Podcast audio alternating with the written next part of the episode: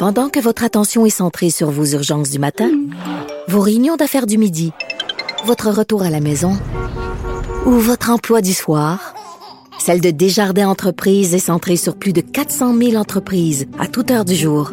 Grâce à notre connaissance des secteurs d'activité et à notre accompagnement spécialisé, nous aidons les entrepreneurs à relever chaque défi pour qu'ils puissent rester centrés sur ce qui compte, le développement de leur entreprise.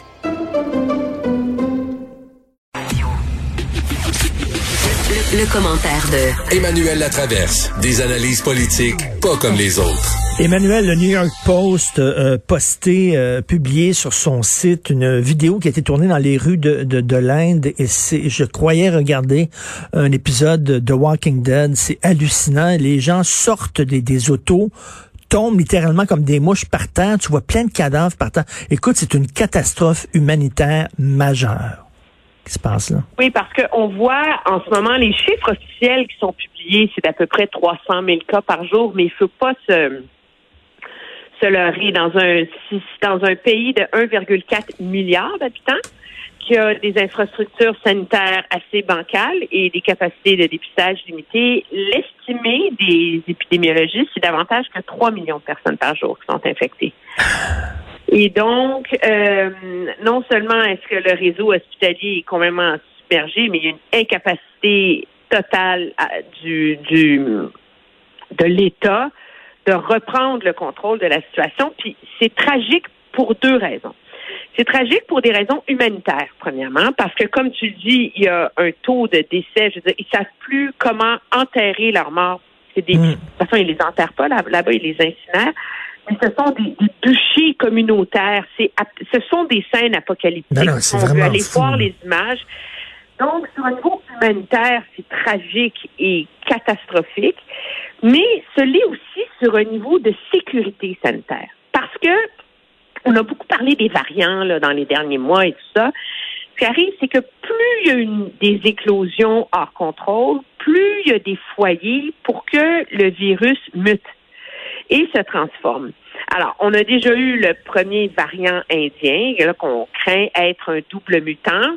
Puis on ne sait pas vraiment s'il est plus contagieux, moins contagieux. On est en train de l'évaluer parce que c'est intéressant. Il y avait une présomption en Inde que finalement on évaluait qu'il y avait probablement 40, 50% de la population qui avait fini par l'avoir entre les deux premières vagues, mais que pour des raisons inconnues, ça n'avait pas causé de catastrophe hospitalière. Et donc, il y avait un, une, impression d'une immunité collective. Hein? Tu te rappelles de ce concept-là? Où quand il y a assez de monde qui l'a eu, mais c'est plus grave. Puis là, mais ce qu'on voit, c'est avec la flambée, mais faramineuse des cas, c'est que de toute évidence, le virus a réussi à contourner ça. Le problème, c'est que si là, il y a un virus indien, un, un variant indien, mais au rythme où ça va, il va en avoir deux, trois, quatre, cinq. Là. Et on craint déjà avoir trouvé un nouveau variant en Inde qui, lui, aurait trois mutations et qui serait encore plus difficile à trouver, à évaluer. Alors, les conséquences que ça a, c'est que déjà, nous, avec les mesures qui vont critiquer le gouvernement Trudeau, etc., mais il y a quand même des mesures de contrôle aux frontières assez euh, draconiennes, là. Même là, le variant est rentré au Canada. Alors, ces autres variants-là qui se développent, ils vont rentrer ailleurs et ils vont alimenter la pandémie ailleurs surtout dans des pays du monde qui sont faiblement hmm. vaccinés avec des faibles mesures de contrôle. Et tu vois-tu, là, la chaîne se crée.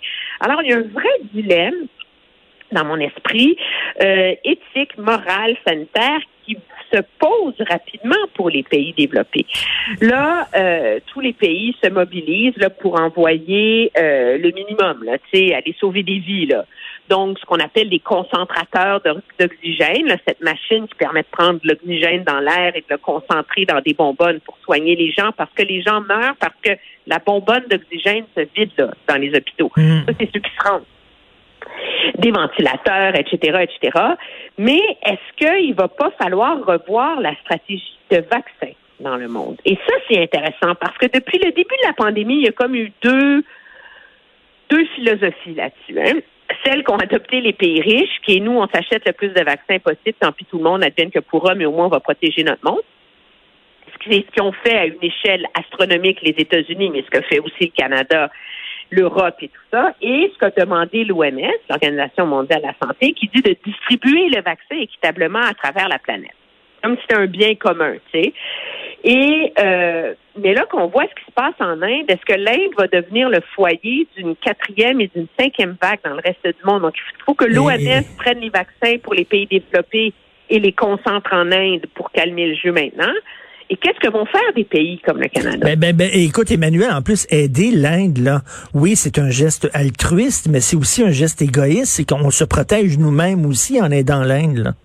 Ben, c'est ça, et c'est la raison pour laquelle les États-Unis, tu sais, qui ont des réserves sans fin d'AstraZeneca dont ils n'ont absolument pas de besoin, qui n'ont même pas approuvé. Donc, ils ont déjà 10 millions de lots sur 10 millions de doses qui traînent sur des tablettes puis sont capables d'en produire 60 dans les prochaines semaines. Là, tout le monde allait quitter les États-Unis pour dire Ah, mais je peux avoir mon petit million, mon petit million, mon petit million?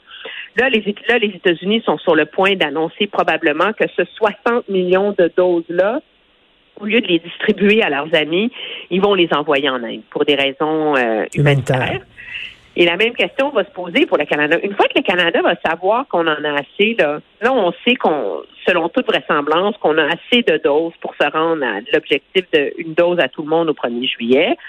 Puis là, les, les, les nos surplus, là, qu'est-ce qu'on fait avec d'ici là?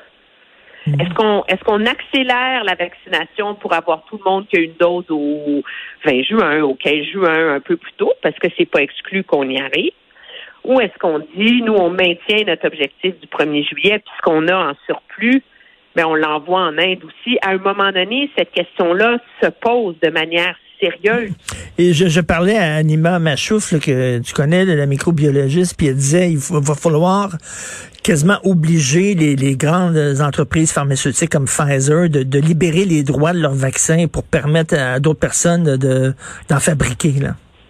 Ben là, ça, ça va être le premier test politique pour le Canada, parce qu'on s'entend que l'altruisme de ralentir la vaccination dans nos propres pays pour aller aider l'Inde, c'est pas très populaire. Hein? Hum, hum. Ça serait plutôt euh, bon, bon cours, bonne chance. Puis, objectivement, je suis pas immunologue, je, je lance l'idée puisque je pense qu'il faut avoir un débat là-dessus, mais je suis certaine que des experts ont des modélisations de l'impact de ça. Mais à plus court terme, la réalité, par ailleurs, c'est que L'Inde, en ce moment, peine à vacciner, même si c'est un des plus grands producteurs de vaccins dans le monde, parce qu'ils ne sont pas capables d'obtenir les matières premières nécessaires pour le faire. Parce que tous les autres pays s'accaparent ces matières premières-là, première chose. Et deuxièmement, est-ce que vraiment il faut lever les euh, restrictions euh, de propriété intellectuelle. Il y a des décisions, il y a des débats à l'OMC en ce moment là-dessus, à l'Organisation mondiale du commerce. Et c'est intéressant, le Canada ne s'est pas encore prononcé. Et jusqu'ici, le Canada a bloqué la, la, mise en œuvre d'une levée de la propriété intellectuelle pour hmm. que vraiment ces vaccins-là soient vus comme un bien commun et puissent être manufacturés de manière encore plus facile et à encore plus large échelle un peu partout dans le monde. Donc, on voit que l'idée du chacun pour soi dans lequel on, règne euh, depuis un an. Ça tient plus, là. Euh, ça ne tient plus. Et déjà, la propagation des variants euh, brésiliens nous a montré que ça ne tient plus, mais comme on l'a comme un peu ignoré, mais il y avait une mise en garde importante là-dedans. Et là, maintenant, ben, la catastrophe humanitaire qui se produit en Inde, moi, je pense, doit nous forcer à avoir une réflexion collective là-dessus. Moi, moi, je pense que toute personne est fondamentalement égoïste. si tu dis, si tu dis aux gens, c'est une façon de, dire le message, mais si tu dis, c'est nous protéger aussi de protéger l'Inde. Aller là-bas, c'est pas seulement là, un geste gratuit d'altruisme, c'est aussi nous protéger nous-mêmes. Ben, regarde ce qu'on a fait au, au, au, Québec, ça a été critiqué de la part du gouvernement, mais dans les premières semaines de la vaccination au mois de mars, ça allait tellement mal à Montréal. Qu'est-ce que le gouvernement a fait? Il a concentré les doses à Montréal. Hmm. Plutôt que de les envoyer en, en région. Il l'a fait pendant deux semaines seulement. Tu diras, c'est pas la catastrophe, mais et ça, ça, ça a causé du mécontentement, mais c'est peut-être un des nombreux éléments qui font en sorte que Montréal tient le coup en ce moment.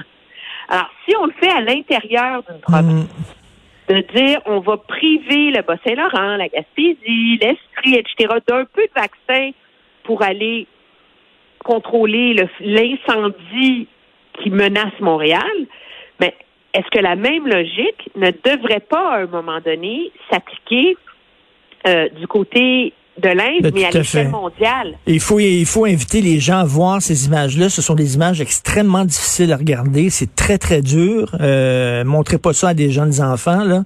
Mais je vous dis, là, les gens tombent comme des mouches et tu vois plein de cadavres dans la rue. Ils savent pas quoi faire avec, là. C'est, moi, j'ai jamais vu une situation comme ça. C'est vraiment hallucinant. Et je pense que les gens, en regardant ça, vont se rendre compte que là, il faut arrêter de penser là, en termes de, de nation, là. Oui, absolument. Et, et moi, suite à la chronique que j'écris, j'ai reçu beaucoup de courriels de gens qui sont assez informés, qui m'ont dit oui, mais écoutez, c'est la faute du gouvernement là-bas. Euh, le président Maudit a, a M-O-D-I, là, euh, a pensé euh, qu'il y avait une immunité de masse, il a levé les restrictions trop tôt. Ouais, c'est ce que Normal Lester me disait hier, là, justement, ça. Oui, OK. Mais est-ce que nous-mêmes, on n'a pas levé les restrictions trop tôt à certains moments? Est-ce que l'Ontario est pas en train de le faire? Ça n'empêche pas.